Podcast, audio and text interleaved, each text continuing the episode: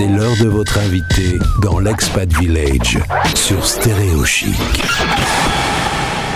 Le mercredi, c'est Expat Village sur Stéréo Chic. Euh, C'est un site que je vous conseille de visiter avec des experts à l'intérieur qui peuvent vous accompagner dans votre expatriation. Aujourd'hui, on accueille Maude qui s'y colle pour la rentrée. Bonjour Maude. Bonjour Gauthier. On va avant tout euh, bah, dire un petit mot sur l'été, les vacances. Est-ce que ça s'est bien passé? Est-ce que tu as profité? Oui, j'ai apprécié d'avoir une vraie pause pendant cet été. Voilà, pour mieux retrouver euh, mes consultants quand je reviens au cabinet. Moi, C'est pareil, je suis ressourcé, je suis l'homme de 10 000 volts. On va faire une entrée fracassante. Ça te va? Ok, ça marche. Alors le premier sujet que l'on aborde avec l'équipe d'Expat Village aujourd'hui, toi tu es conseillère conjugale, on va parler du couple et d'un truc Oui. qui est relativement terrible dans le couple lorsqu'on ressent l'ennui. Est-ce qu'on peut par exemple donner un peu les cadres, les différents cadres dans lesquels on peut se sentir euh, dans l'ennui? Oui, alors euh, l'ennui, c'est cette lassitude qu'on ressent, cette perte de désir, un moment de vide, euh, comme euh, une perte de sens aussi, une crise de solitude.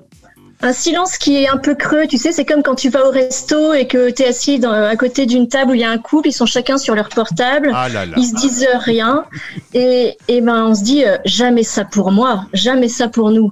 Alors bah, Hein dé- dé- déjà, on a déjà dit le mot magique, hein, le portable qui est un ennemi du couple, hein, parce qu'évidemment, on se coupe de toute communication, on s'isole, on se referme, et puis surtout, on s'intéresse à des horizons qui ont rien à voir au moment où euh, on doit partager un petit moment un peu sympa et intime. C'est ça. Et tu vois, cet ennui, ben on l'éprouve. Pourquoi est-ce qu'on l'éprouve? Ça arrive souvent à une phase de vie du couple où on désidéalise l'autre. Voilà, ça arrive aussi parce que la maternité est là et que ben on n'est plus avec le conjoint. Ça arrive aussi parce que euh, ces pères de famille qui ne trouvent pas leur place, à qui on ne laisse pas la place, eh bien vont désinvestir le couple aussi.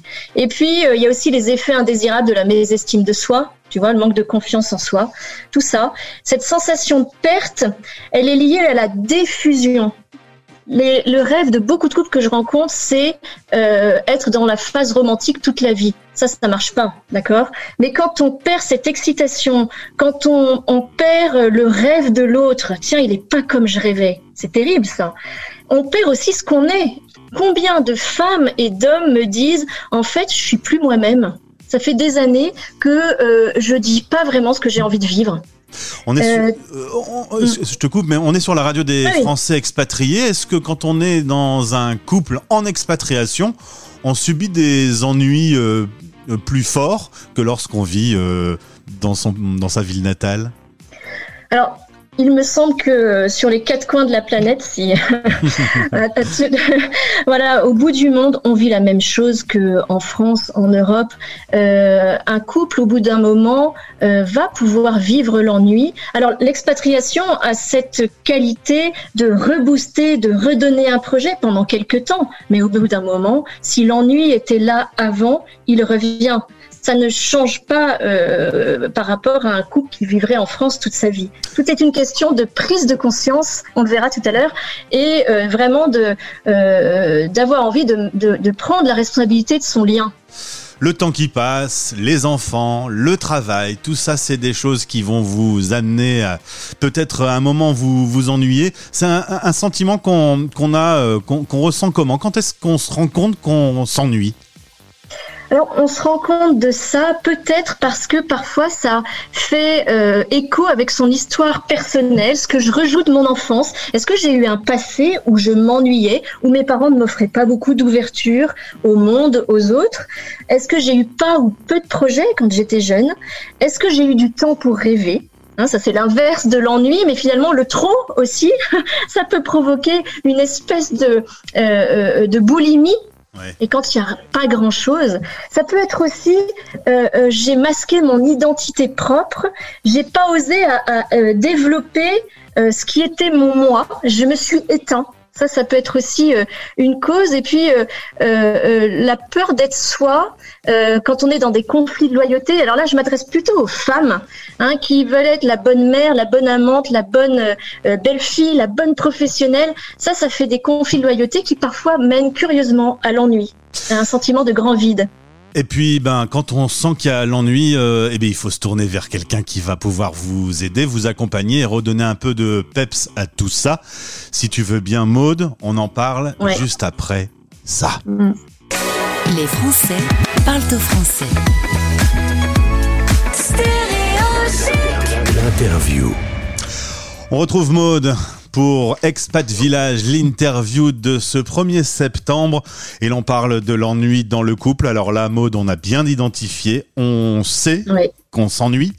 Mais quelles sont Ouais, les... c'est pas très cool hein, quand on s'en rend compte. Quelles sont les, les questions à se poser lorsqu'on se rend compte qu'on s'ennuie dans son couple? Bah, c'est déjà une douloureuse prise de conscience hein, quand euh, on est confronté à cet ennui et puis euh, ça questionne euh, la, con- la conception qu'on a de la routine. C'est grave la routine? Ou alors au contraire, est-ce que ce sont des petites habitudes qui permettent de structurer le lien? Alors en tout cas, les questions à se poser, euh, ça va être est-ce que je cherche à identifier ce qui va me manquer dans ma relation? Quelle est ma plus grande frustration de mon existence passée? Ça, ce serait peut-être une petite question déjà. Et puis, de quoi ai-je besoin au présent, tout de suite, maintenant Qu'est-ce qu'il me faut pour être bien Et comment mon partenaire, mon conjoint, peut m'être utile? Utilisons toute proportion gardée, toute- voilà, en tout bien, tout honneur, comme dirait l'autre, utilisons le partenaire à ça. Viens répondre aux besoins, mais à condition que je l'exprime. La deuxième série de questions, c'est est-ce que je vais mettre dans euh, mon lien, dans ma relation de couple, de l'intention et de la connexion? Est-ce que mon conjoint est ma priorité? Et ça, qu'on soit à Tombouctou ou à Rome, euh, c'est une vraie question qu'on peut se poser. Est-ce que je le mets en premier? Est-ce que c'est vraiment le plus précieux pour moi? Et on pourrait imaginer de faire une petite liste euh, de euh, ce dont on a toujours rêvé, ce dont j'ai toujours rêvé et qu'on n'a jamais eu le temps de faire. Voilà une façon de sortir de l'ennui. Troisième série de questions, est-ce que je me fais confiance? Est-ce que je nous fais confiance? Et c'est vrai qu'on peut avoir des modèles ou s'en fabriquer un, en disant ça, ce serait vra- vraiment ce que je voudrais, ce que j'attends, ce que je veux construire. On peut aussi se dire j'arrête de comparer. Je dis souvent, et ça on le peut dire à des enfants aussi, hein, comparaison poison, mais c'est très vrai dans un couple. hein. Soyons inventifs, soyons euh, vraiment créatifs. Et ce, ce que font les voisins, c'est pas forcément exportable chez soi. Voilà, ne, nous comparons pas aux autres. Alors, il y a, il y du coup, ben, une fois qu'on a identifié tout ça, il y a aussi euh, bah, toi qui peux euh, aider euh, ces couples avec euh, une espèce de boîte à outils. Alors là, c'est c'est une image, mais Ouais. on, l'a devant image. soi, voilà, on l'ouvre. Voilà. Qu'est-ce qu'on utilise Voilà. comme outil? Déjà, par exemple, moi, je propose un premier truc, hein, puisqu'on en parlait tout à l'heure. si vous faites une petite soirée tranquille en amoureux, bah, faites euh, un truc tout simple. Posez vos portables un petit peu loin de vous. Même très loin de vous, hein, vous les vous les éteignez ou un truc comme ça, et, euh, et passez une soirée à deux, hein, en vous parlant, en vous regardant dans les yeux plutôt que de regarder la dernière notification sur Instagram. Bonne idée, non? Mais là, je te, euh, je te rejoins complètement. C'est vraiment un tue l'amour vraiment très pernicieux. Déjà, pas d'écran dans votre chambre. Hein, rien que ça. voilà. Alors, la boîte à outils, euh, j'y vais toujours un petit peu à reculons parce que euh, tous les consultants qui viennent me voir me disent bon, alors la solution. Déjà, euh, je me dis, je ne suis pas magicienne, je leur dis ça. Il n'y a pas Et une puis, solution. Il n'y a pas une solution, il y a la solution adaptée à ce qu'ils sont, et parfois il n'y a pas de solution. En tout cas, il y a des petits trucs Ah bah qu'on peut il- mettre en œuvre. On divorce du coup quand il n'y a pas de solution. Mais non, on peut bien avancer avec une solution qui n'est pas trouvée. Ah Tu vois, c'est comme des conflits qui reviendraient. Et alors, il y a conflit, donc on divorce. Mais non, on peut très bien avancer avec un conflit, parce que c'est un drame, un conflit? En tout cas, premier petit outil, ce serait de changer de regard.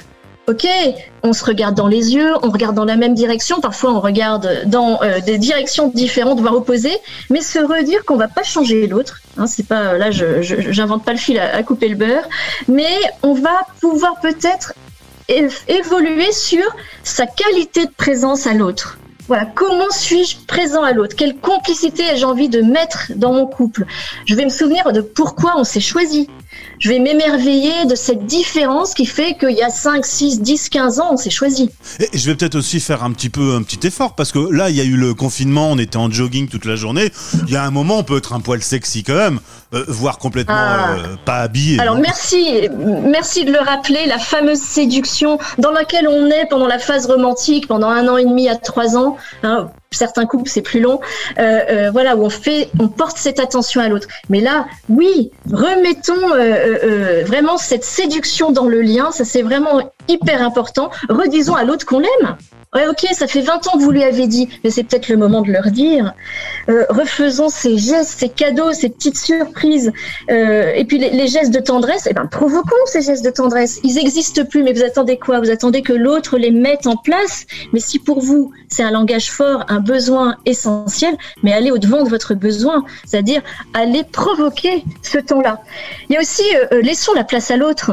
Euh, euh, l'ennui peut être provoqué aussi parce que l'autre a toujours été celui qui initiait et euh, celui en face a toujours été celui qui suivait. Ben, changeons, modifions, profitons, et ça je le dis souvent, surtout aux femmes d'ailleurs, qui ont entre 45 et 50 ans à cette phase de préménopause, ménopause qui est compliquée pour une femme, eh, eh bien, profitons de ce temps-là pour euh, faire un virage vraiment à 180 degrés, repenser les choses autrement, mettre du sens dans ce qu'on vit.